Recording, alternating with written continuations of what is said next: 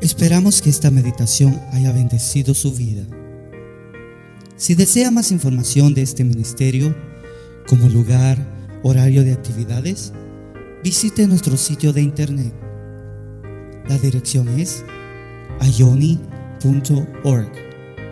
A Y O N Y.org.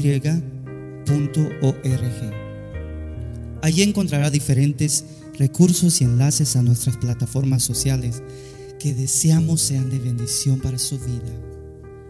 Bendiciones. Evangelio de Juan, capítulo número 4.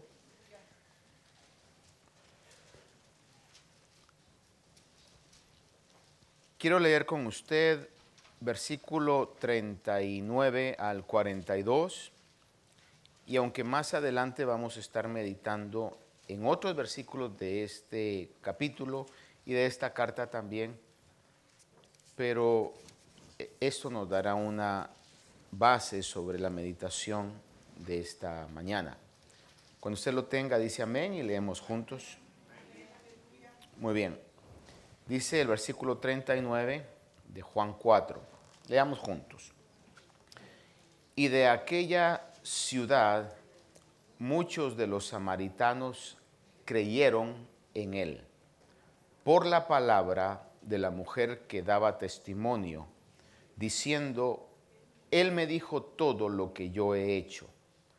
De modo que cuando los samaritanos vinieron a él, le rogaban que se quedara con ellos y se quedó allí dos días.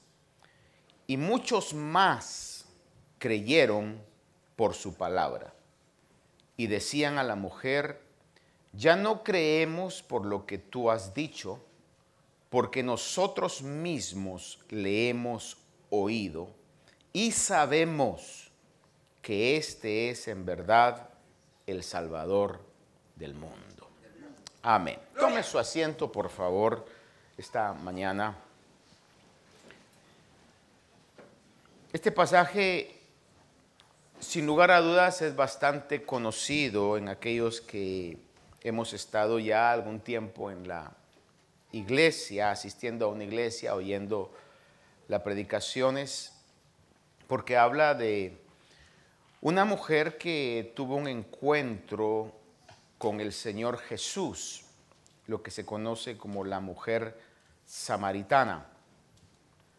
Y en el relato que posiblemente la mayoría sabemos, esta mujer fue un instrumento importante para llevar el Evangelio no solamente a su casa, sino a la región en donde ella estaba viviendo.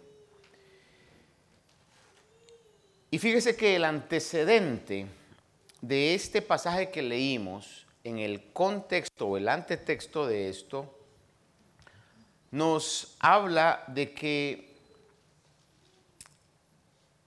sucedió una conversión de muchas personas por medio de la palabra que esta mujer llevó a su, a su lugar. Y luego en el versículo 43, siempre en Juan 4, leemos y dice, después de los dos días que Jesús se quedó allí en ese lugar, en esa región de Samaria, dice, después de dos días salió de allí para Galilea, porque Jesús mismo dio testimonio de que a un profeta no se le da honra en su propia tierra. Así que cuando llegó a Galilea, los galileos le recibieron, pues habían visto todo lo que Jesús hizo en Jerusalén durante la fiesta. Note esto, dice que los galileos le recibieron porque habían visto lo que Jesús había hecho en Jerusalén en la fiesta. Sin embargo, en el antecedente de esa gran cantidad de gente que creyó por el testimonio de la mujer samaritana, ellos no vieron, sino que ellos creyeron lo que Jesús hablaba. En otras palabras, hay una diferencia entre los que habían creído porque habían visto y los que habían creído porque habían oído. ¿Sí me explico en esto? Y ahí lo vemos claramente en el pasaje. Unos creyeron o lo recibieron, porque ni siquiera el pasaje nos dice aquí que habían creído en ese momento, pero recibieron a Jesús porque ellos habían visto muchas señales. Sin embargo, otros, en el caso de los samaritanos, habían creído porque habían oído las palabras de Jesús. Y dice acá que estos samaritanos lo recibieron, pues habían visto todo lo que Jesús en Jerusalén había hecho durante la fiesta, porque ellos también habían ido a la fiesta. En otras palabras, cuando Jesús llegó después de dos días a Galilea, había una atmósfera, voy a usar esta palabra, sensacionalista. A ver qué hace ahora Jesús acá. A ver si hace los milagros mismos o mayores como los que hizo en Jerusalén. Eso era lo que estaba permeando, estaba en el ambiente, porque ellos sabían que Jesús había hecho muchos milagros y muchas señales. Y dice en Juan capítulo 2 nos relata lo que pasó en esa fiesta donde Jesús hizo muchos milagros. En Juan 2, del versículo 23 al 25, dice, cuando estaba en Jerusalén, hablando de Jesús, dice, cuando estaba en Jerusalén durante la fiesta de la Pascua, y aquí nos aclara qué fiesta era, la fiesta de la Pascua, muchos creyeron en su nombre, una vez más dice, al ver las señales que hacía. Pero mire esto, si usted lee en su Biblia dice, pero Jesús, por su parte, no se confiaba a ellos porque conocía a todos y no tenía necesidad de que nadie le diera testimonio del hombre, pues él sabía lo que había en el hombre.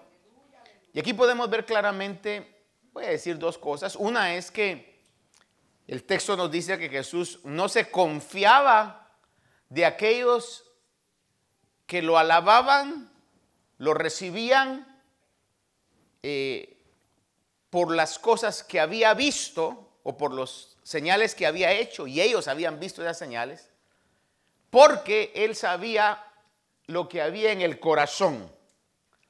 En otras palabras, Dios no solamente ve nuestras acciones, sino que conoce nuestras intenciones. Esa es una realidad clara en la Biblia. Dios no solamente ve nuestras acciones, sino que conoce nuestras intenciones. Por ejemplo, el Señor conoce muy bien que todos nosotros hoy no venimos por compromiso, no venimos por obligación, sino que dijimos, yo me alegraré con aquellos que van a la casa del Señor y venimos con gozo. Pero si yo vine con una actitud distinta, el Señor sabe realmente, no lo voy a engañar con mi acción, porque Él conoce mi intención también. Por eso es lo importante de que en nuestra oración le digamos, Espíritu, escudriña mi corazón. Como decía David, ve si en mí hay perversidad, caminos incorrectos y corrígeme y pon mi vida en una senda recta para que agraden mis intenciones y vayan de acuerdo con mis acciones, porque Dios ve las dos cosas. Jesús sabía lo que había en el hombre. Y obviamente dice acá eh, que él no tenía necesidad de que nadie diera testimonio. El testimonio que a Jesús le importaba no era el testimonio del hombre, de la comunidad o de la región o de la sociedad, sino que realmente el testimonio que Jesús le importaba era el testimonio de Dios. Porque el testimonio de los hombres es muy inseguro, es muy fluctuante. Así somos todos los hombres y no hay excepción. Si usted dice, no, yo no soy así, va a decir, yo no soy así hasta que se dé cuenta que sí es así. Hasta que Dios nos encara una situación y nos confronta y nos dice, no eres como decías que no eras, eres peor todavía. Y así es como el Señor nos hace a veces ver las cosas que están malas en nosotros. Por eso es que necesitamos una dependencia total del Espíritu Santo de Dios. Y aquí dice claramente que el Señor sabía lo que había en el corazón de los hombres. A Él no le interesaba el testimonio de los hombres, la aprobación de los hombres, sino lo que le interesaba y se manifestó en su ministerio es que a Él le interesaba el testimonio de Dios. Podemos verlo en Juan capítulo 3, verso 19 que esta actitud de los hombres, el Señor la revela acá cuando dice, y este es el juicio, que la luz vino al mundo y los hombres amaron más las tinieblas que la luz, pues sus acciones eran malas. Por eso es que el Señor decía, no, el testimonio de los hombres no lo atesoraba como algo sumamente valioso porque él sabía que el corazón de los hombres había maldad. ¿Por qué dice esto, pastor? Dirá alguno. Gracias que me lo pregunta. ¿Se recuerda usted cuando el Señor entró en la celebración de la Pascua en la entrada triunfal? Que eran multitudes, miles, cientos de miles, según los datos históricos, que estaban en Jerusalén y gritaban las multitudes, Osana, Osana, bendito el que viene en el nombre del Señor. Y cuestión de horas literalmente, después estaban gritando, crucifícale, crucifícale. ¿Eso qué nos da a entender? La realidad de lo que Jesús sabía que había en el corazón de los hombres. Sin embargo, no fueron los hombres que dieron testimonio de Jesús. Es más, cuando los demonios daban testimonio de Jesús, los callaba. No era, por ejemplo, como muchos, ¿verdad? Que un testimonio comienza a decirle a algún predicador, oh siervo del Dios Altísimo, le aseguro que el predicador, siendo yo el primero, le diría, habla, habla, habla, da testimonio, ¿verdad? Porque así somos. Sin embargo, el Señor ni siquiera a los demonios permitía que dieran un testimonio de Él, obviamente sino el testimonio que le interesaba era el testimonio de su Padre, de Dios Padre.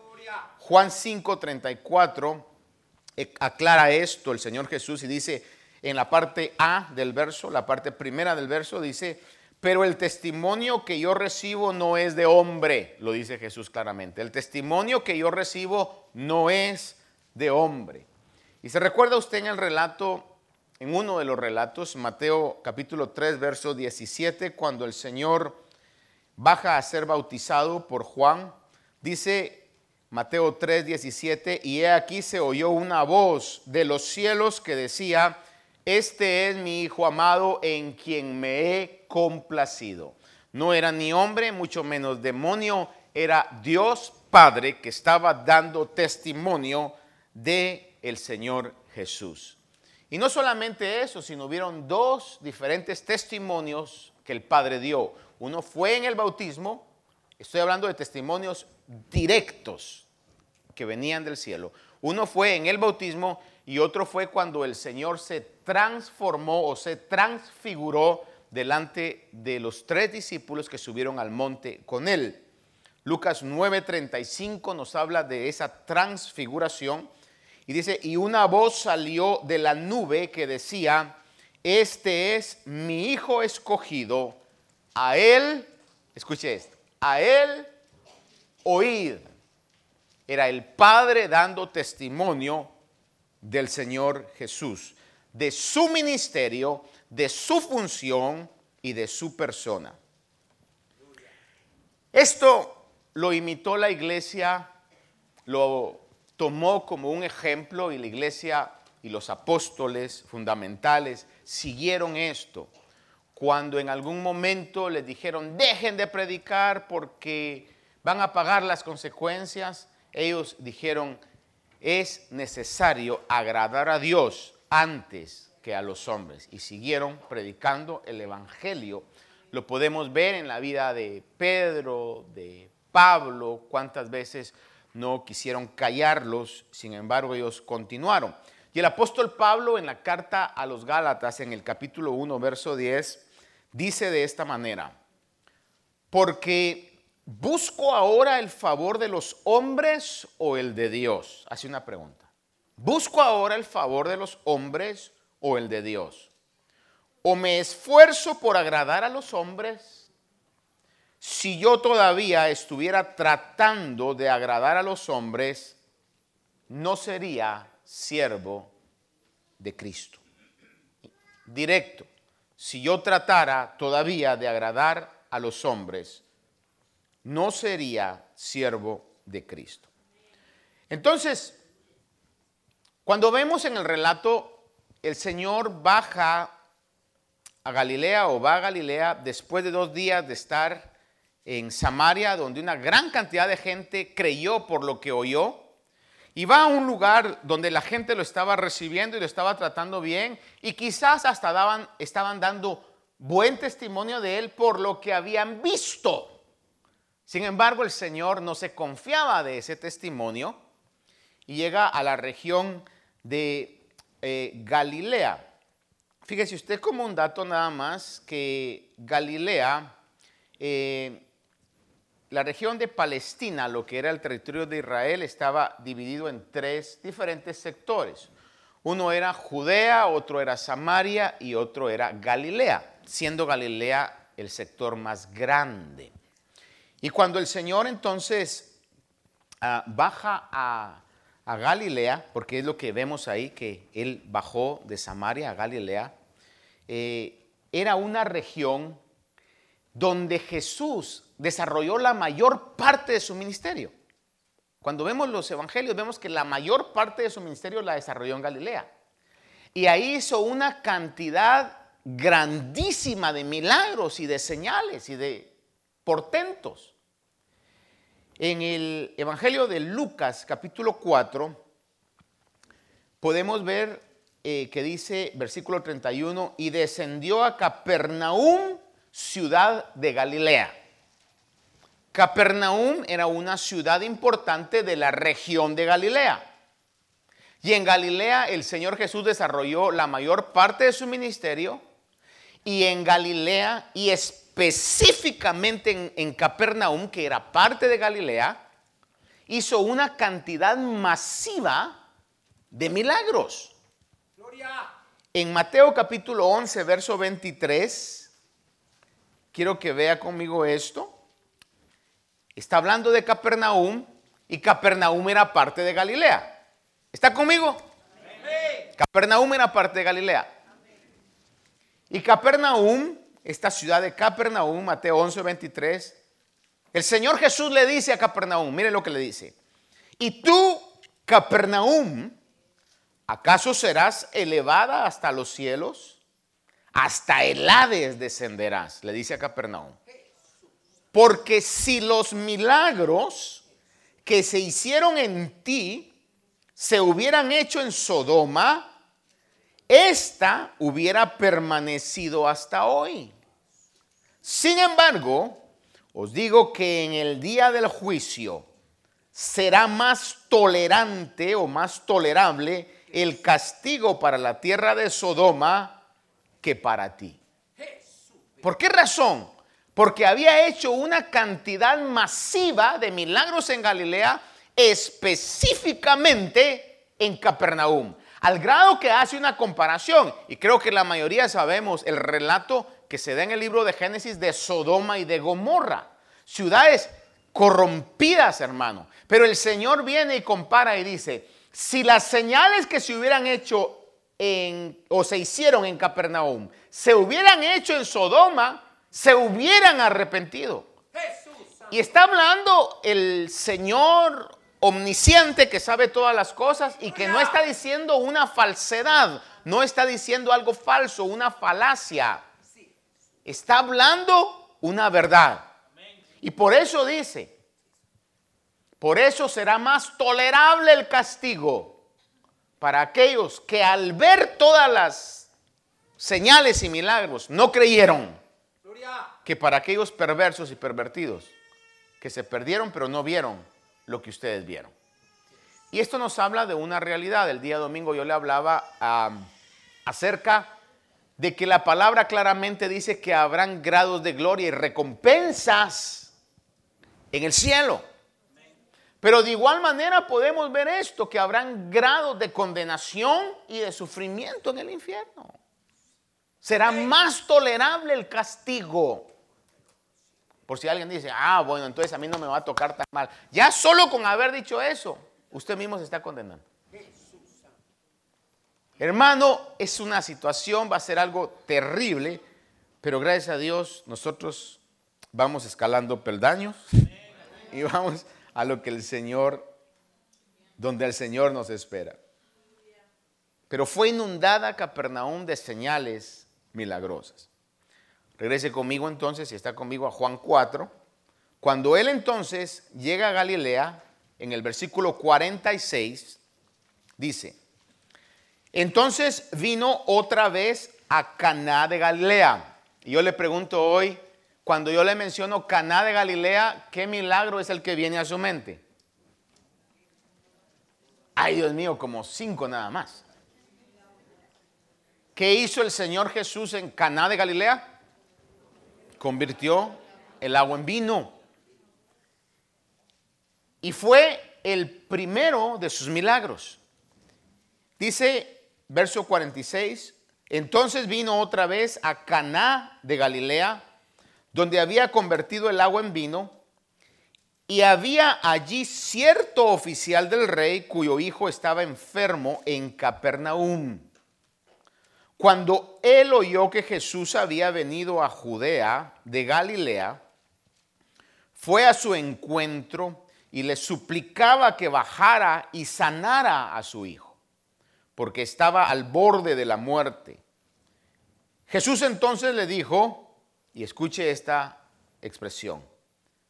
Si no veis señales y prodigios, no creeréis. Mira usted la comparación entre Galilea, Capernaum, Judea y Samaria.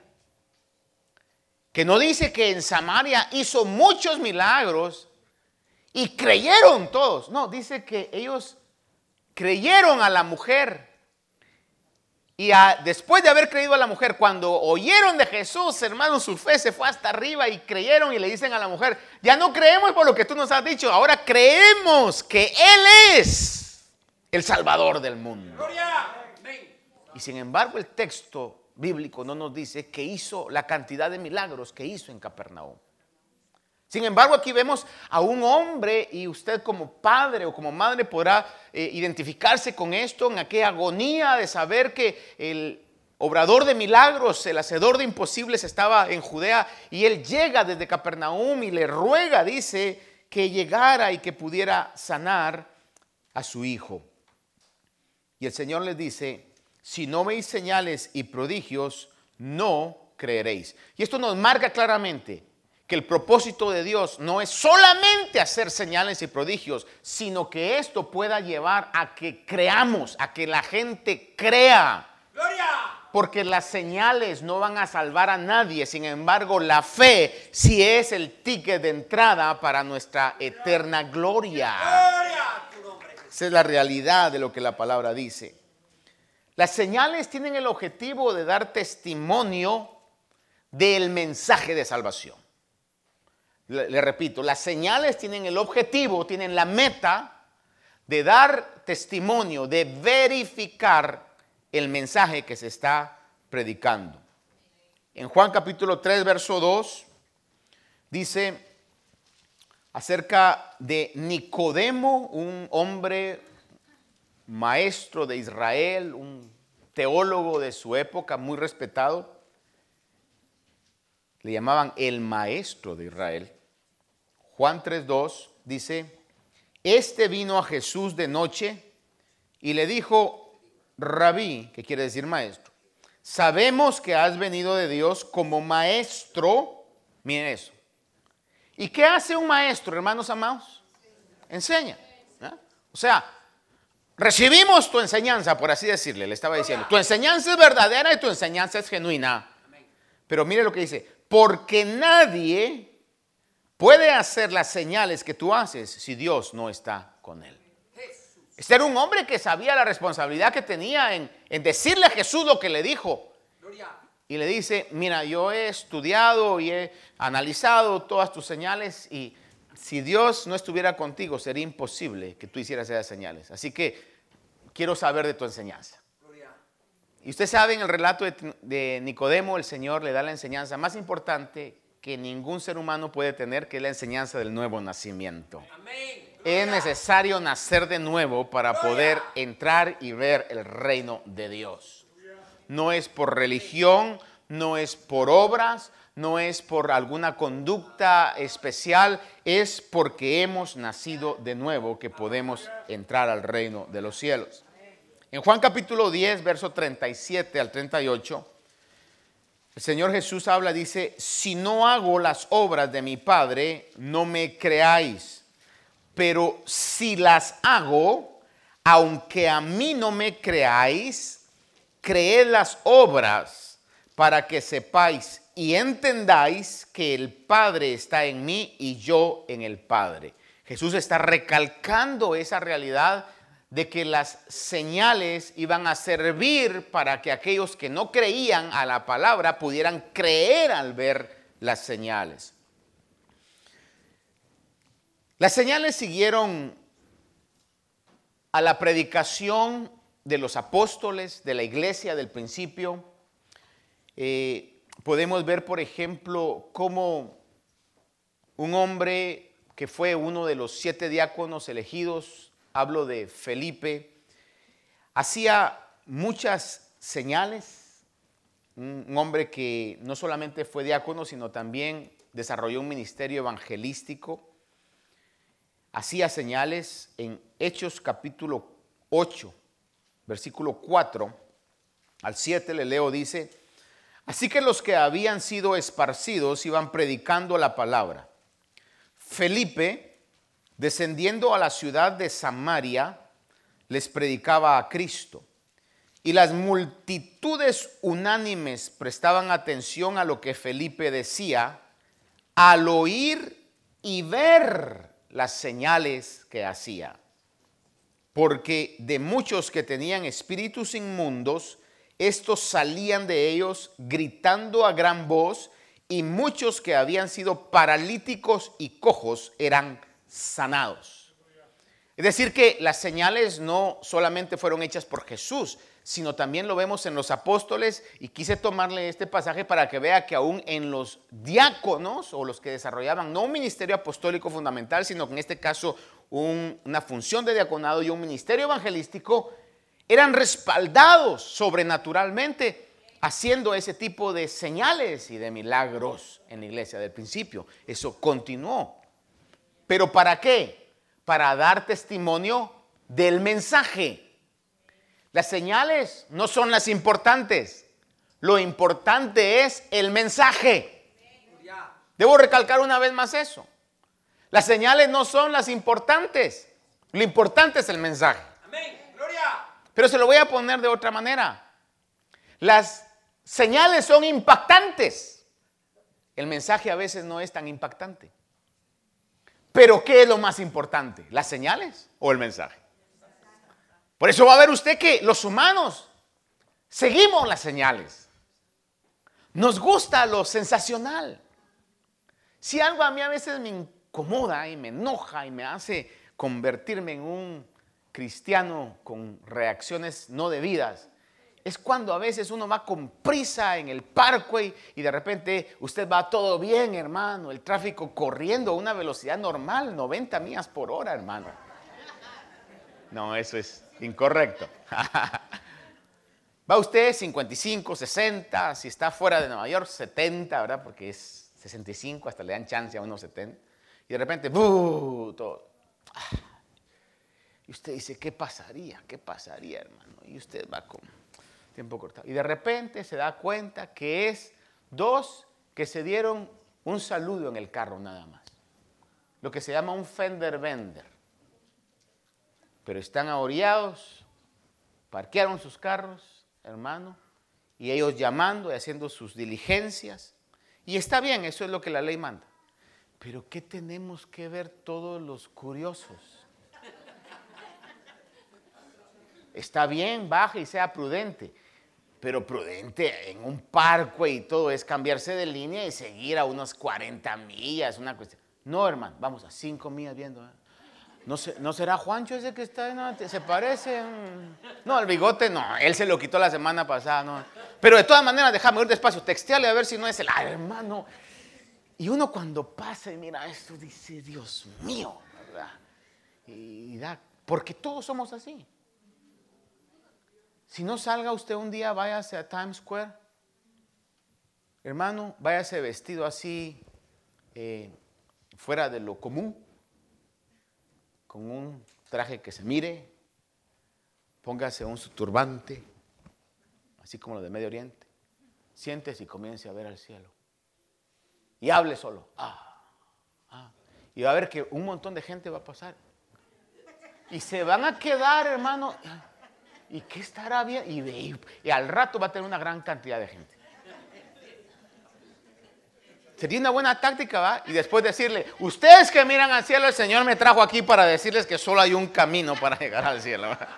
Para que lo probemos, de repente funciona, ¿no? Pero así somos. Mi madre decía esta expresión, la gente es novelera. O sea, quizás lo que está diciendo es que nos gusta todo eso, ¿va? ¿cómo es? Curiosa, ¿verdad? Pero así, nos gusta eso. ¿Qué, está pasando? Aunque no sea con nosotros, pero ya andamos. ¿Qué está pasando, verdad? En esa situación. Y en este caso, hermanos, no es lo impactante, pero los humanos somos atraídos a eso, a lo sensacional, a lo impactante.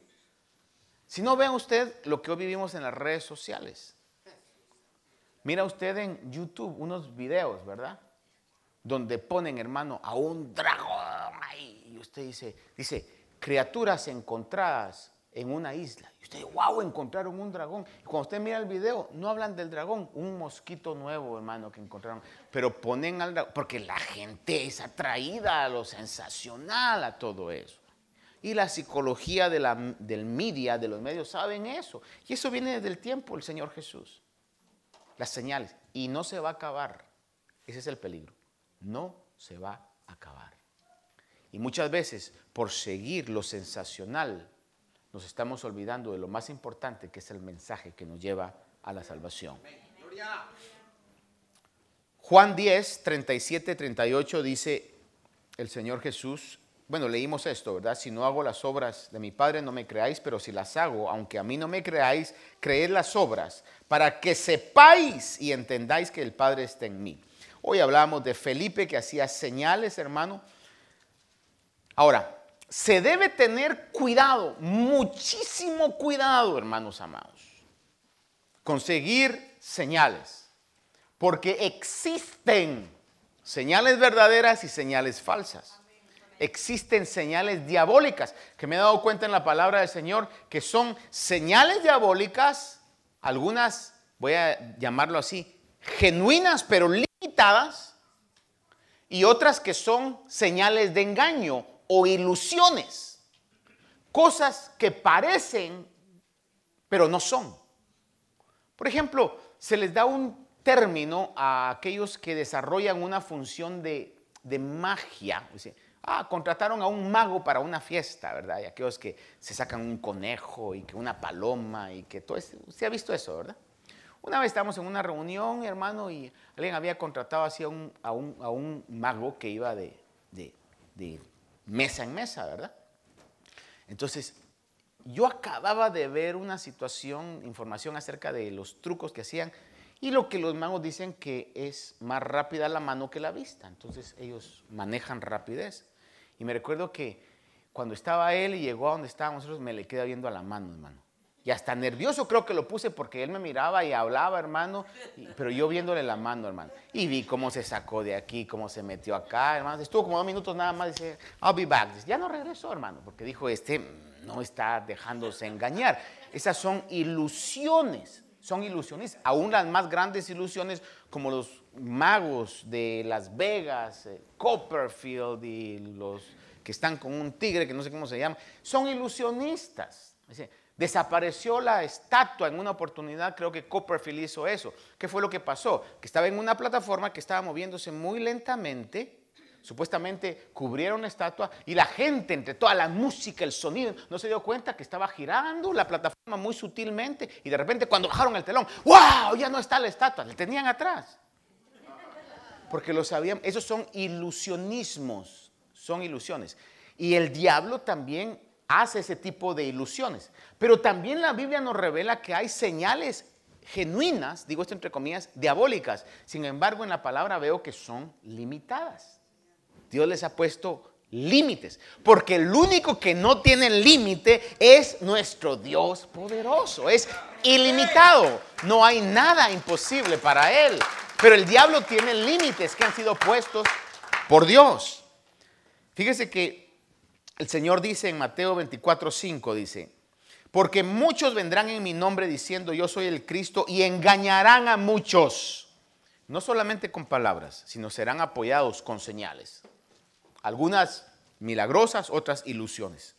Segunda Tesalonicenses 2, del 8 al 12, le leo esto rápidamente, dice, hablando del tiempo final, cuando venga el anticristo, dice, y entonces será revelado ese inicuo quien el Señor matará con el espíritu de su boca y destruirá con el resplandor de su venida, inicuo cuya venida es conforme a la actividad de Satanás, con todo poder y señales y prodigios mentirosos, y con todo engaño de iniquidad para los que se pierden porque no recibieron el amor a la verdad para ser salvos. En otras palabras, porque rechazaron la palabra, porque prefirieron las señales que el mensaje. Dice, por esto Dios les enviará un poder engañoso para que crean a la mentira, a fin de que sean juzgados todos los que no creyeron en la verdad, sino que se complacieron en la iniquidad. Ahora, solo para aclararle un poquito sobre esto del poder limitado. ¿Se recuerda usted cuando Moisés fue enviado por Dios a que liberara al pueblo de Egipto? Y le dijo, si Faraón no me cree, le dice, ¿qué hago? Y el Señor le dice, pues lanza la vara y se va a convertir en serpiente. Y así lo hizo Moisés. Mandó el Faraón a llamar a sus encantadores e hicieron lo mismo también. Y la vara de Moisés, ya con eso sería para que hubieran entendido, ¿verdad? Se comió las varas de los otros. Pero no, el corazón del hombre es a veces tan terco que luego vino otra señal y, convirtió el agua del Nilo en sangre. Y todas las aguas de Egipto se convirtieron en sangre al grado de que ellos tuvieron que escarbar fuera para encontrar agua que pudieran hacerles subsistir. Pero dice que esa señal también la duplicaron los magos, convirtieron el Nilo en sangre. Luego vino otra señal y hicieron que ranas llenaran toda la tierra de Egipto.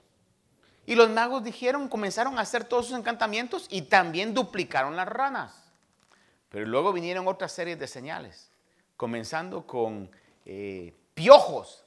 Y, y, ya los magos hicieron una vez, hicieron otra vez, hermano. Hicieron de todo, hermano. Pero ya no pudieron. Y llegaron con Faraón y le dijeron, esto tiene que ser el dedo de Dios. Porque no hay encantamiento que pueda hacer lo que ellos están haciendo.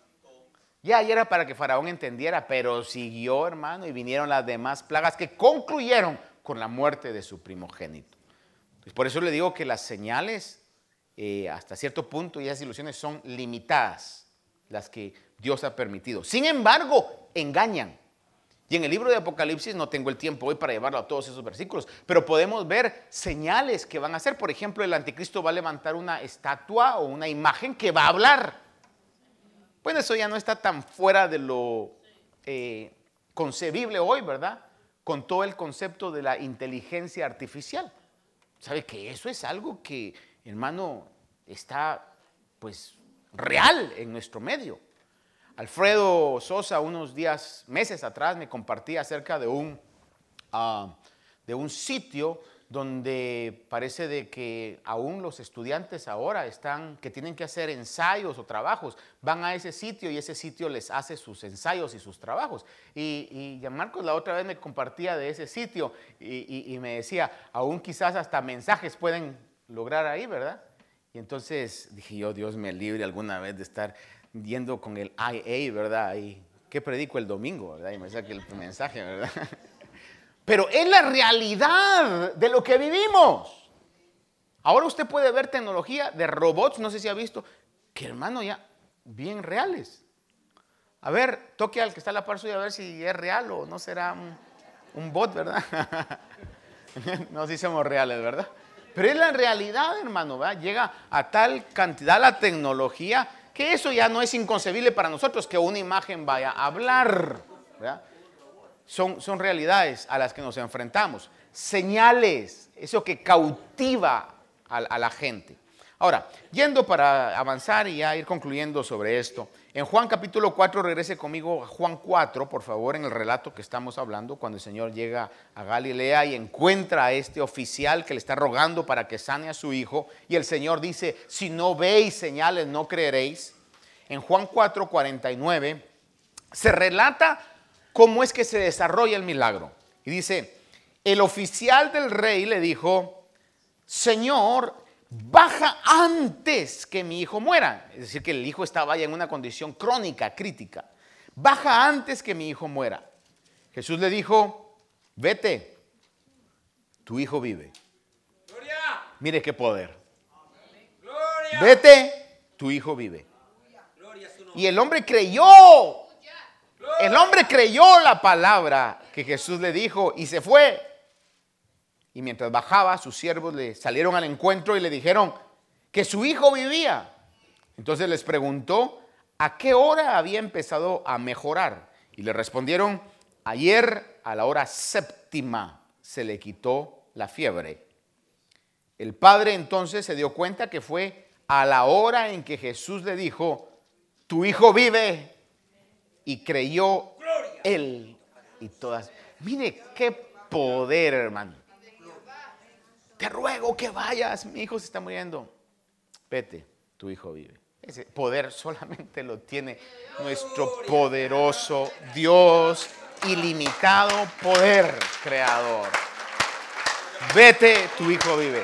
Y aquel hombre, hermano, cuando ve eso, obviamente, para que haya creído toda su casa, él tuvo que haber sentado y les había dicho, les tengo que comentar que esto no es casualidad, no es obra de nada. Conocía al, al hombre que dijo, vete, tu hijo vive, tiene que ser algo más que un maestro. Dice, creyó él y toda su casa. Esa fue la segunda señal que Jesús hizo cuando fue a Judea de Galilea. Ahora, cuando el Señor no cede a la rogativa de ir, aparte de lo que pudiera haber pasado en la distancia, eh, creo obviamente que había un propósito mayor, y el propósito mayor era que quedara un testimonio de lo importante que es creer a la palabra. Le repito esto. Creo que el Señor permitió esto porque quería dejar un, un ejemplo, un precedente de lo importante y lo urgente y necesario que es creer a su palabra. Los discípulos, hablando de los discípulos del Señor Jesús, fueron expuestos a una gran cantidad de señales para que tuvieran fe en las escrituras y en la palabra de Jesús. Ahora, quiero llevarlo a concluir esta mañana algo. La pregunta es, ¿dónde podemos estar nosotros? ¿Estaremos con el grupo de los de Samaria que creyeron a la palabra o estaremos en el grupo de los de Galilea y aún peor, de la ciudad de Capernaum, que necesitamos tener multitud de señales para poder, si es posible, creer? Juan 20, versículo 27 al 29, encontramos a un seguidor cercano de Jesús, que aún sin duda alguna, por lo que el texto bíblico nos lo dice, fue un instrumento para hacer señales, sanidades. El discípulo Tomás dice, versículo 27 de Juan 20 dice, luego dijo a Tomás, acerca aquí tu dedo y mira mis manos, extiende tu mano y métela en mi costado. Y mire lo que le dice, y no seas incrédulo, sino creyente. Respondió Tomás y le dijo en signos de, de admiración, Señor mío y Dios mío.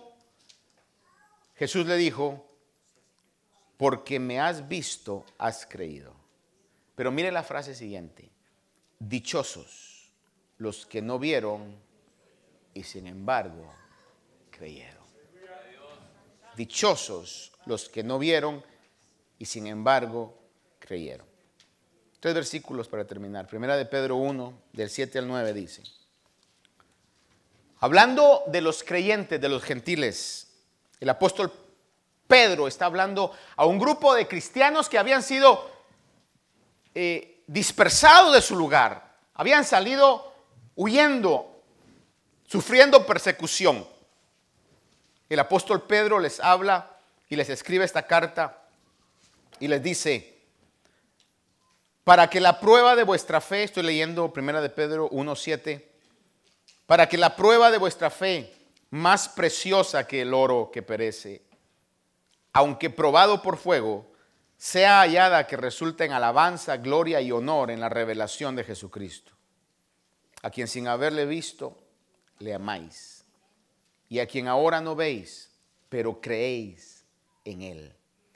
Y os regocijáis grandemente con gozo inefable y lleno de gloria, obteniendo como resultado de vuestra fe la salvación de vuestras almas. Creo que fue muy, muy, muy de Dios el que hoy María compartiera ese sueño. Hay situaciones difíciles porque la batalla es la batalla de la fe. Momentos de lucha. Como decía nuestra hermana, algunos quizá van a pasar, otros quizá ya pasaron, otros quizá están pasando hoy. Pero lo importante es, hermano, seguimos creyendo. Seguimos confiando que vale la pena ser creyente, que ser cristiano es lo mejor que nos ha pasado en nuestra vida.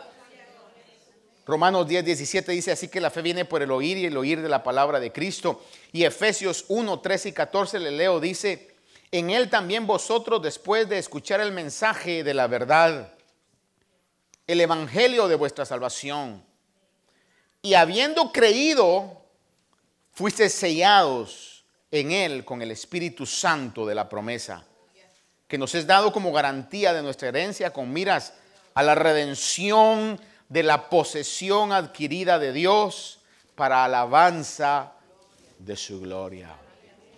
Si hemos creído, amados hermanos, si hemos creído, si usted ha creído, si usted tiene fe, déjeme decirle esto, feliz, dichoso, bienaventurado es porque hemos creído al mensaje y al creer al mensaje hemos sido sellados con el Espíritu Santo de la promesa, que es la garantía de una herencia que nos espera más allá, hermano. Es la garantía de que hay algo mucho mayor que lo que hoy nosotros podemos estar viviendo. Esta es una presentación de Iglesia de Cristo, Ministerios Alfa y Omega, New York. Si desea más información de este ministerio, como lugar, horario de actividades, visite nuestro sitio de internet. La dirección es ayoni.org. A Y O N Y.org. Allí encontrará diferentes recursos y enlaces a nuestras plataformas sociales que deseamos sean de bendición para su vida.